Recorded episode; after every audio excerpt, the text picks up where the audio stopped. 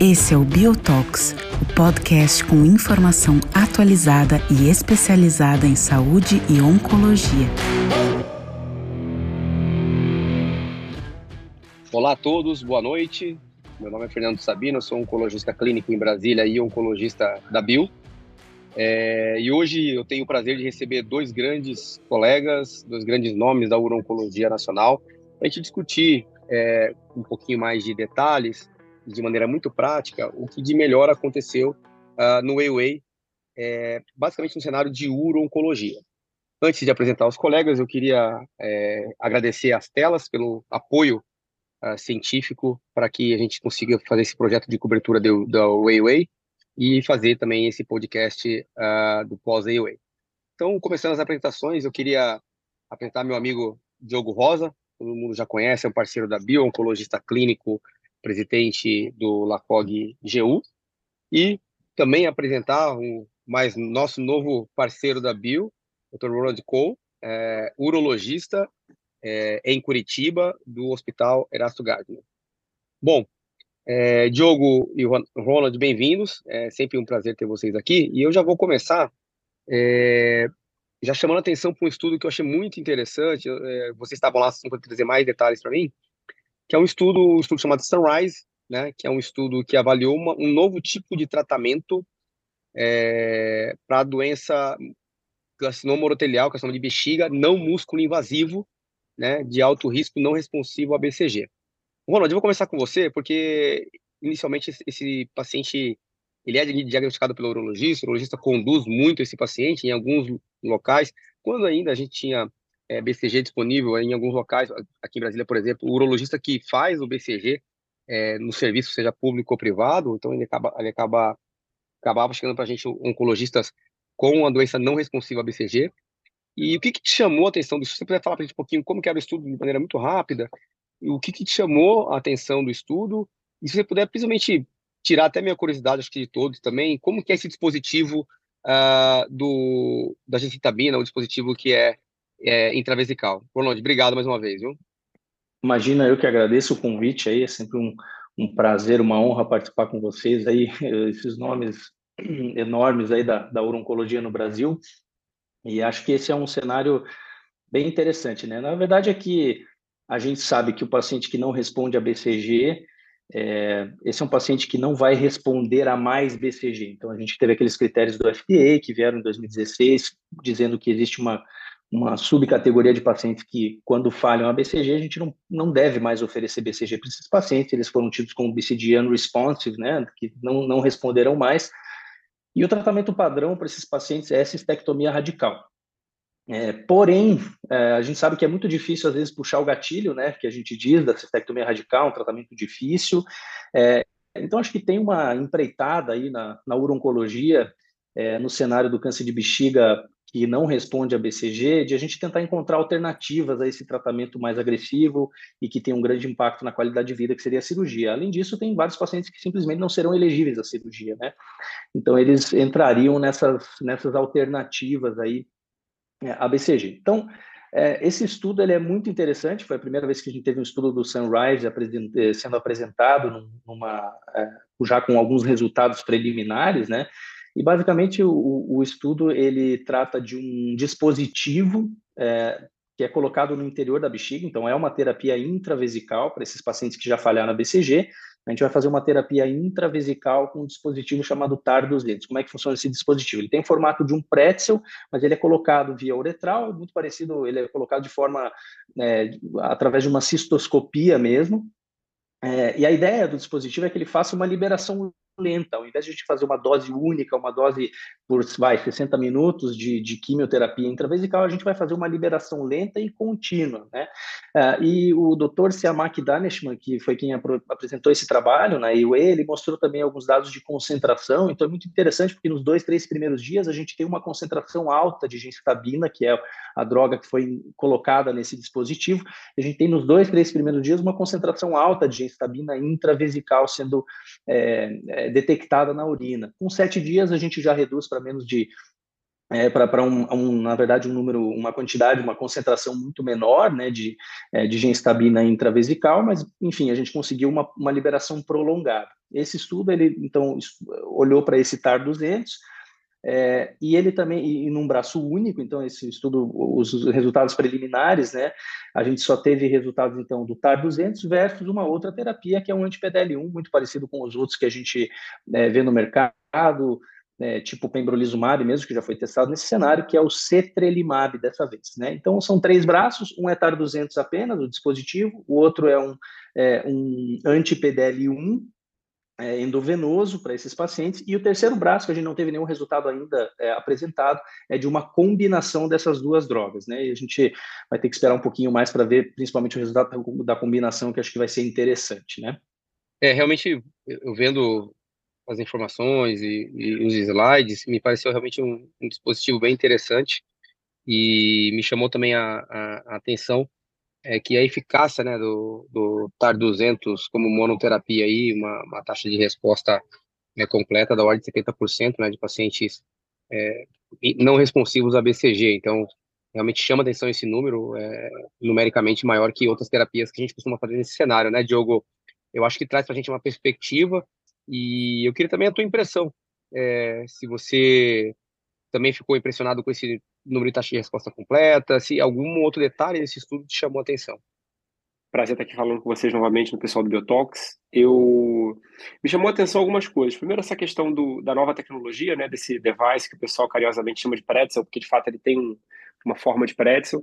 É, a gente sabe que a ginstabina intravesical, ela muitas vezes é até menos tóxica do que a, a, a própria BCG, que é, de alguma maneira, uma, um estímulo imunológico, mas, de fato, é, houve uma toxicidade aí é, muito relacionada, talvez, a, a, esse corpo estranho localizado na bexiga, né? Então, é, um número razoável de pacientes escreveram disúria, urgência, polaciúria, um, até mesmo cistite infecção urinária, embora, quando a gente vai olhar a toxicidade grau, grau 3 ou mais, aí é uma toxicidade é, limítrofe, fica menos de 5%. Né? Então, é, me chama a atenção, lembrando que a gente não teve ainda o resultado do braço combinado, que é o que a gente quer ver. A gente nunca, nunca viu, de fato, uma imunoterapia sendo avaliada contra é, um outro braço ou mesmo uma combinação nesse cenário no músculo invasivo, né? Então a gente espera que haja uma adição aí da combinação é, de imunoterapia com esse device que acaba sendo uma entrega de quimioterapia também.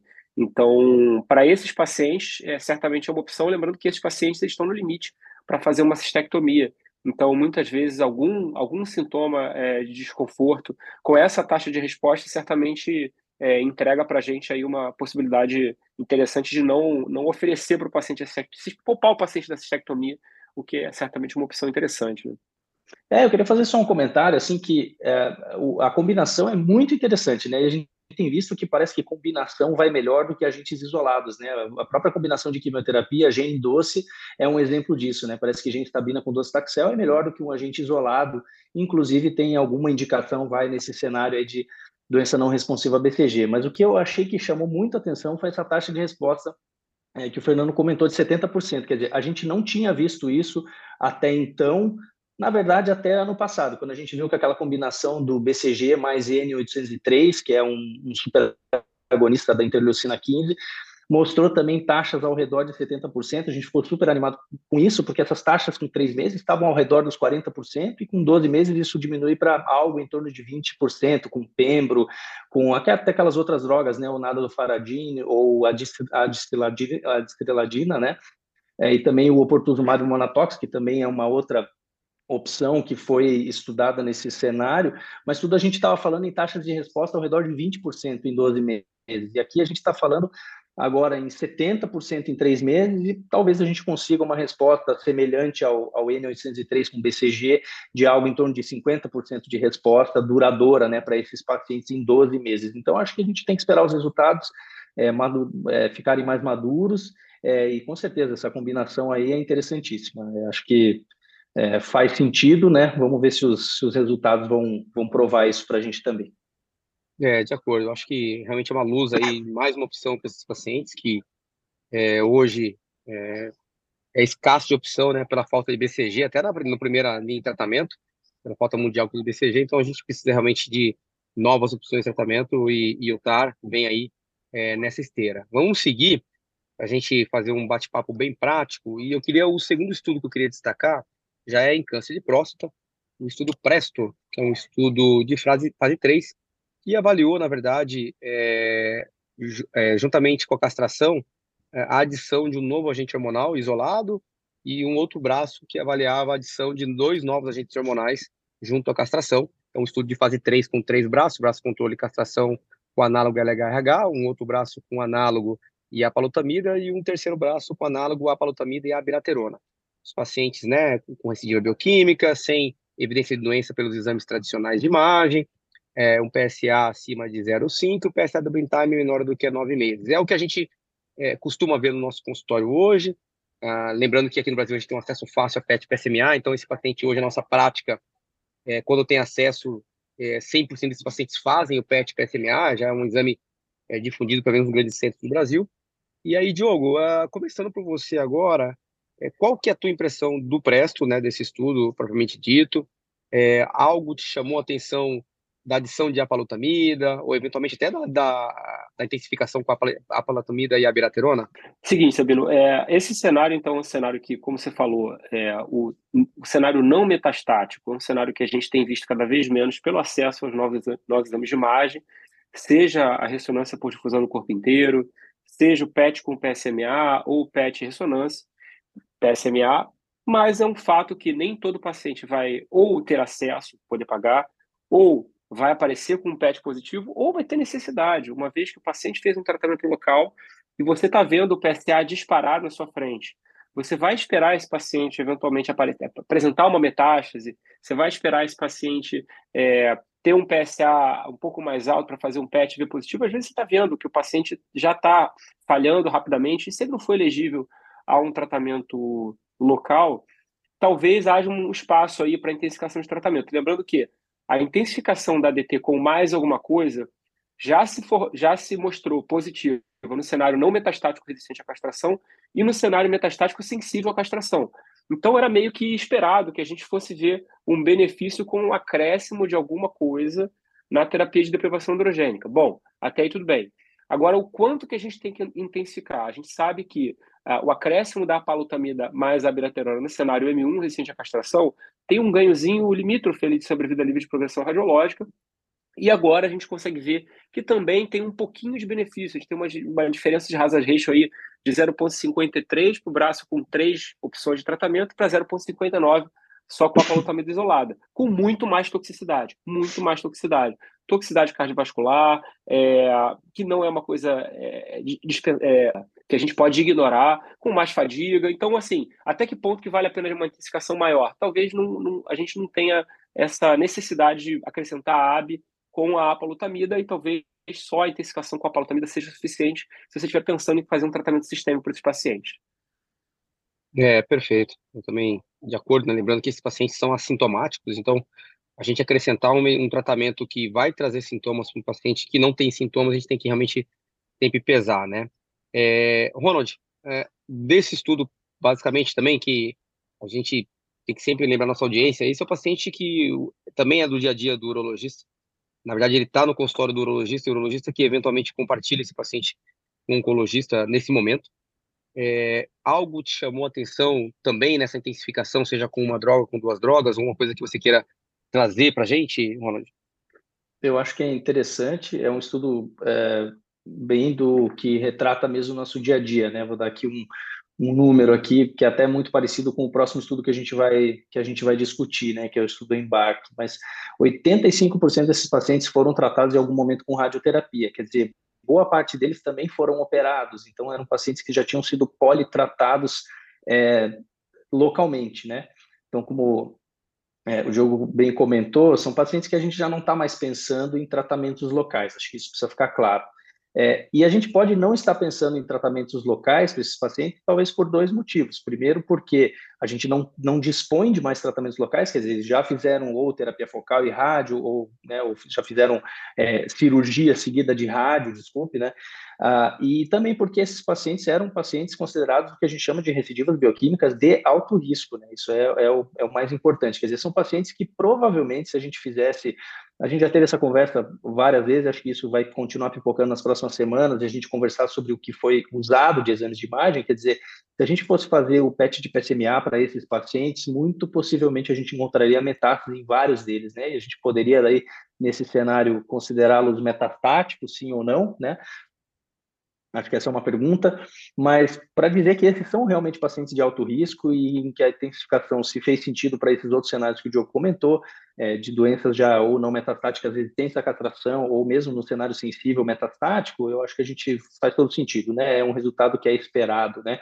Agora é interessante, né? Também a gente ficar intensificando demais, né? Acrescentar a biraterona não pareceu é, trazer grande benefício. A diferença de hazard ratio ali foi de, de quatro pontos de hazard ratio entre um e outro, né? Então eu acho que é, é, é, um estudo bem interessante. Ele é menos robusto do que o embarque, né? Que é o estudo que a gente vai, vai ver daqui a pouquinho, vai discutir também. Ele tinha 170 braços aproximadamente em cada, 170 pacientes em cada braço, né? Aproximadamente, um número um pouquinho menor e a gente ainda não tem também, também não tem publicação ainda, né, desse, desse trabalho.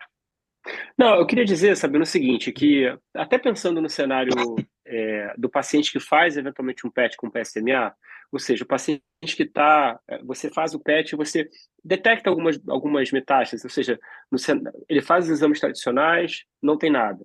Aí, por alguma razão, o paciente faz o PET, e aí você detecta três, quatro metástases, e ele não é elegível, talvez uma terapia local, uma terapia direcionada para metástases, enfim. Existia uma dúvida se esse paciente mereceria uma intensificação de tratamento, como, por exemplo, fazer só ADT seria suficiente, ou fazer ADT mais alguma coisa. E, de alguma maneira, esse, esses dois estudos, o embarque e o presto, eles tiram um pouco essa dúvida, ou seja, talvez aquele paciente que tem um tempo de dobra de PSA muito baixo, é, que tem, um, que tem um, uma, uma, característica de doença mais agressiva, ele sim se beneficia de fazer um, um, um, tratamento intensificado. Talvez aquele paciente que tem um tempo de dobra mais alto, mesmo com uma, algumas doenças, alguns sítios de doença metastática, ele pudesse fazer só um tratamento um tratamento com ADT, né, sem a toxicidade aí da, do acréscimo, né, é, mas aí, é, porque é aquele paciente que está fora desse cenário do pré do embarque. É, a verdade, né, Diogo, é que a gente está cada vez menos fazendo ADT isolado para qualquer paciente, né? Acho que isso está se tornando cada isso. dia mais claro com esses estudos, né? E é o que a gente está caminhando, né? E do ponto de vista do Presto, acho que tem é, dois pontos interessantes só para destacar antes de a gente passar para o embarque. O primeiro, que o endpoint do estudo era sobrevida livre de progressão para o PSA, né? E que a gente é, entende que é um endpoint importante, mas não acho que é um endpoint que talvez é, é mudaria a história natural da doença ou nos dar um sinal nesse momento, né? Como ser, por exemplo, um surrogate endpoint para sobrevida global. Isso é uma discussão que a gente tem até de outros estudos também na uro-oncologia e em próstata, na doença recente à castração e agora no estudo EMBRA que a gente vai comentar em seguida. E também que é, eu senti também falta nesse estudo de um braço sem ADT, né? A gente também é uma segunda pergunta se esses pacientes é, que estão assintomáticos, se realmente eles precisam de um tratamento que suprime a testosterona, que a gente sabe dos efeitos adversos que tem a supressão de testosterona para esses pacientes. Lembrando que esses pacientes fazem uso né, de, de, da terapia por anos, né? Então, eles ficam suprimidos aí, talvez de uma maneira mais precoce, né? porque essa é a grande questão hoje. Será que vale a pena a gente meter o paciente a um tanto tempo de deprivação de testosterona antes de aparecer metástase? Então, é a única coisa que eu, que eu senti falta, mas é o que a gente vai discutir agora no embarque, a gente tem mais é, três, cinco minutinhos para discutir o, o, embarque, né, que foi um estudo fase 3 também apresentado, a gente já conversou bastante sobre o embarque no pré-AUA e, e, vocês fizeram junto com o Marcelo é, até uma, uma live, uma gravação logo após a apresentação do embarque lá, que esse sim é um estudo que eu acho que ele é um pouquinho mais robusto, tem um N maior, né, é, ele é um estudo que o endpoint primário sobrevida é, livre de metástase, e também ele tem esse braço é, com sem uso de, de ADT, sem uso de castração, né? E é, Ronald, é, do, do Embark, assim, de tudo que já foi discutido, da apresentação e dos vários bate-papos que você teve lá e depois na, na live, no vídeo, qual que é a tua visão do embarque e de maneira muito prática, se você hoje está convencido que é um novo uh, standard of care para esses pacientes? Bom, então, é, a gente teve uma, até comentei isso também no outro videocast que a gente fez, né? É, a gente teve a gente teve a oportunidade de, de, participar desse estudo aqui no hospital aqui em Curitiba, no Erasto Gertner, a gente recrutou 14 pacientes, 12 desses 14 pacientes ainda estão sendo acompanhados, né? É, e foi muito interessante assim ver as respostas. O, o PSA ele era cego para nós, né? Mas assim a, as respostas que os pacientes tiveram, é, acho que ficaram é, para nós até algumas vezes até evidentes assim. É, os pacientes continuam sendo acompanhados. A gente agora vai quebrar o cego do, do PSA nas próximas semanas aqui. É, e é um estudo que eu acho que prova o que a gente tem dito, né? É, ele, ele, ele sugere mesmo que a gente intensificar o tratamento é, seja interessante para esses pacientes, porque, de novo, essa é uma recidiva de alto risco. E até arrisco dizer aqui que talvez essa recidiva de alto risco, considerada pelo embarque, ela até foi mais importante do que a do Presto. É, eu fui dar uma olhadinha nas medianas de PSA, a mediana de PSA do Presto era 1,8 para todos os, para os três grupos, né? Sendo que a mediana de PSA, quando os pacientes é, foram incluídos no estudo do embarque, era um PSA de 5. Quer dizer, esse é o paciente que realmente, se não todos, a maioria desses pacientes teriam um PET PSMA positivo. Né? A gente está falando em mais de 80%, talvez 90% de positividade no PET PSMA, de pelo menos a gente encontrar a doença em algum local, né? É, e, e, sobre isso que você comentou, acho que talvez esse é o principal ponto, né? Quem, quem são aqueles pacientes que, se a gente intensificar o tratamento agora, talvez a gente possa, inclusive, deixar esses pacientes sem terapia nenhuma. Eu acho que é, a gente, o estudo provou isso, né? 90% dos pacientes na combinação conseguiram suspender o tratamento com 37 semanas, porque eles tinham um PSA abaixo de 0,2. Ao passo que aqueles pacientes que fizeram ADT é, isolado, é, 67% deles conseguiram. E até a Ensla se saiu muito bem sozinha nesse cenário também, quase 80% conseguiu suspender é, o, o, tratamento com 37 semanas. E aí a gente também mostrou que essa combinação, os pacientes ficaram mais tempo, né? Não sei se isso foi estatisticamente significativo, porque a gente não tem um p-valor aqui ou algo, um estudo mais robusto, talvez na publicação a gente tenha isso, mas foi 20 versus 17 meses, é, se a gente combinar, se a gente considerar quanto tempo os pacientes conseguiram ficar sem tratamento. Então, se a gente está pensando em intermitência, um paciente de altíssimo risco, um PSA alto, um doubling time baixo, é, eu acho que essas são as, é, as alternativas que a gente tem, e ficar sem tratamento nesse cenário é muito interessante, porque, de novo, a gente está falando a princípio de, um cenário não metastático, né? É, Diogo, para você, a mesma questão né, de fazer um wrap-up do, do Embark, é, do que foi visto, do que foi discutido, é, algo mais importante que você reviu os dados que você queria compartilhar com, com a gente, e se você entende hoje que para esse paciente é, é o novo standard of care é, intensificar, ou eventualmente até usar enzalutamida isolado. É, essa, essa é uma coisa interessante, Sabino. A gente já tinha aí uma, uma, uma dúvida, uma dúvida não, né? Mas uma, uma, um sinal de que o, pelo LACOG 0415, né, o braço com a polutamida isolado poderia talvez ser, ter algum perfil de impacto na qualidade de vida do paciente barra toxicidade um pouco melhor, né? É, 10% dos pacientes, como a gente falou num outro episódio, é, já tinham essa tinham esse perfil que o que o embarque presta avaliar. É, quando a gente vai olhar a toxicidade, a gente vê que a toxicidade da, da, da enzalutamida isolada não foi tão, tão diferente assim da toxicidade da ADT isolada, e talvez a combinação tenha sido um pouquinho é, pior, né? Tem um pouco mais de fadiga, é verdade, mas, mas quando a gente vai ver a fadiga só pela, pela ADT isolada, a gente tem uma fadiga é, que não é que, que beira em torno de 40%, e quando a gente vê é, a combinação fica em torno de 50%. Então, no final das contas, não é também que seja uma coisa livre de efeitos colaterais. Bom, quando a gente vai ver a curva da testosterona, de fato, a, a testosterona sobe, né? Quando a gente faz só exalutamida, como a gente já tinha visto no LACOG 0415.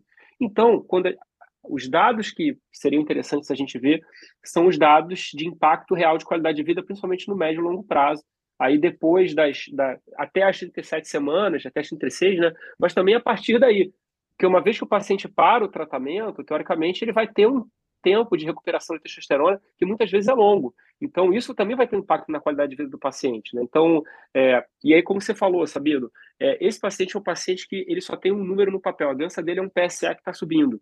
Então a gente tem que é, equilibrar muito bem o perfil de toxicidade com a resposta que a gente vai ter. E aí, de fato, talvez a intensificação de, intensificação de tratamento certamente ela vai virar um padrão, na minha opinião. É, Lembrando que o estudo já mostrou uma tendência a ganho de sobrevida global, mas ainda o P não foi significativo, então a gente vai precisar talvez um pouquinho mais de tempo. Mas a gente tem toda aquela discussão em relação à, à sobrevida livre de metástase, se é um endpoint é, é, substituto para a sobrevida global, na minha opinião é, e então a gente vai ter, vai ter que esperar um pouquinho mais para ver benefício sobre a vida global, mas a gente já consegue ver um benefício. Então, ao meu ver, a intensificação de tratamento vai ser um padrão, principalmente para aquele paciente com uma doença um pouco mais agressiva e talvez um perfil de pacientes aí pode eventualmente se beneficiar de fazer monoterapia com, com, com exalutamida, com, uma, com um agente hormonal oral isolado. É, eu, eu acho que a gente tem essa população que talvez a gente vai ter a possibilidade de utilizar é, o antihidrogênio isolado, né, isolutamida, é um antihidrogênio mais potente do que bicalutamida. A gente, no passado, tinha alguns pacientes que não queriam de maneira alguma os efeitos colaterais da castração e a gente é, utilizava a bicalutamida de maneira isolada para tentar manter o nível de testosterona. A gente sabe que a isolutamida é melhor que a bicalutamida, então eu acho que a gente vai ter essa população, sim, é, para usar, bem selecionada, mas eu acho que, é, como a gente já comentou antes, durante e agora também hoje, com PET PSMA vai ser é, cada vez um pouquinho mais difícil achar esse paciente, é, porque o acesso ao PET PSMA, pelo menos é, nos centros, grandes centros, é uma realidade. Você, Sabino, você acha que a gente talvez não peça menos PET com PSMA agora, pensando que a gente já tem uma opção de tratamento interessante, talvez não vai ter tanto impacto de toxicidade para o paciente? É, duas eu perguntas. Acho, a primeira é essa. É. Eu, eu e, acho, e eu acho que a gente, é... eu, eu, vou eu vou eu acho que a gente vai pedir pelo seguinte, que a gente tem cada vez mais dados, tudo bem, são dados de estudo fase 2, braço único, e terapia focal para oligometástase. É até difícil a gente ter a descrição de oligometástase para câncer de próstata, tem isso muito claro. O que, que seria oligometástase? Né? Duas metástases? Três em um, em um sítio só? Ou duas em sítios diferentes? A gente não sabe. A gente tem utilizado hoje é, a estratégia na nossa prática, eu sei que é, você também, o, o Ronald também, você tem esse paciente que está com, mesmo com PSA double time é, não tão curto, mas é, com um valor total de PSA é, acima de 2 e tem um ou dois pontos no, no PST-PSMA, hoje a gente irradia esse paciente e acompanha. PSA cai, você acompanha. Então, eu acho que gente vai continuar pedindo para tentar achar esse paciente que vai poder fazer terapia focal. E não propriamente dito para escolher quem eu vou usar tratamento sistêmico ou não, entendeu? Eu acho que a gente vai continuar pedindo para identificar esses pacientes. Até porque o objetivo nesses casos é que a gente tente deixar o paciente com PSA zerado sem tratamento, né? Sem castração. Se a gente vai fazer ADT, se a gente vai fazer ADT para todo mundo, talvez identificar uma pequena metástase aqui e colar não vai fazer muita diferença, mas a ideia sempre é essa, né? A gente tirar o ADT e seja também a combinação desses pacientes, se possível, né? Sim. E agora a, a outra coisa é, a câncer da próstata é, tem várias, tem vários nomes que confundem os residentes, né? Antigamente tinha hormônio refratário, hormônio sensível, é, para o paciente que quer fazer dosaxel, metastático resistente à castração, metastático sensível à castração, não metastático resistente sensível à castração. Como é que a gente vai chamar o paciente que progredia a monoterapia com, com, com exalutamido? Ele, ele é sensível um à castração, hein? Ele é sensível à castração, mas ele é metastático resistente à terapia periférica. Enfim, Exato. Só para não metastático. Ele pode ser não metastático também. Né? É, ele pode ter progressão só do Ele PSA, pode continuar é. não metastático depois de fazer exalutamida isolada, né? Não, e eu acho, que, eu acho que essas questões na prática não surgir, porque imagina, esse, olha só, é, e vai acontecer daqui uns, uns, anos ou meses, você usa ENS isolado, o paciente progride, vai, é, não vou pensar, progride clinicamente, radiologicamente, radiograficamente, e aí a pergunta é, é sensível à castração, você vai botar só DT e manter ENSA? Você vai castrar agora, ou você vai castrar e colocar químio, né? Porque você vai trocar o agente hormonal, pelo menos na doença metastática mesmo, a gente sabe que um novo agente hormonal após o outro é, não tem a mesma eficácia do que ele a primeira vez. Então, assim, são questionamentos que vão surgir, a gente vai ter na prática clínica. É um desafio, como tudo que vem novo, é um desafio, a gente aprende é, com o tempo, com a prática, e é importante a gente estar tá sempre compartilhando essas informações é, quando a gente se encontra nos congressos e quando a gente tem a oportunidade também de se encontrar aqui no, no ou ou em outras situações. É, bom, eu queria agradecer mais uma vez o Diogo uh, e o Ronald por toda a parceria, desde o antes AWay, durante AWay e agora nesse pós. Eu sei que eles chegaram antes de ontem, estão aí é, tentando acertar a agenda de consultório, agenda com a família. Então eu agradeço muito em nome da Bill é, e toda a audiência a participação e a disponibilidade de vocês. É, e eu queria mais uma vez agradecer as telas pelo apoio, é, lembrar nossa audiência para acompanhar a Bio em todas as nossas redes sociais, nossos canais, Instagram, LinkedIn, é, Facebook, no site da Bio, a gente tem EAD na Bio, temos também todas as informações dos nossos nossas coberturas, acesso aos nossos Biotalks. Então é sempre é, legal quem puder dar uma olhadinha lá e também tocar no sininho das, dos tocadores de, de podcasts para receber aí as atualizações do Biotalks. Ronald, Diogo, obrigado mais uma vez. Sempre é um prazer estar com vocês. Obrigado, Fernando. Obrigado, obrigado Diogo aí. Oportunidade imensa para mim também. Sei que vocês têm feito um trabalho muito legal aí com a Bio. Não só legal, mas muito sério também. Acho que isso vale a pena a gente dizer, né? Sempre discussões muito é, corretas e, sérias aí sobre o, o cenário aí do, do câncer. Então, agradecer aí vocês também. Excelente, Sabino. Ronald, obrigado pelo convite. Até a próxima. Tchau, tchau.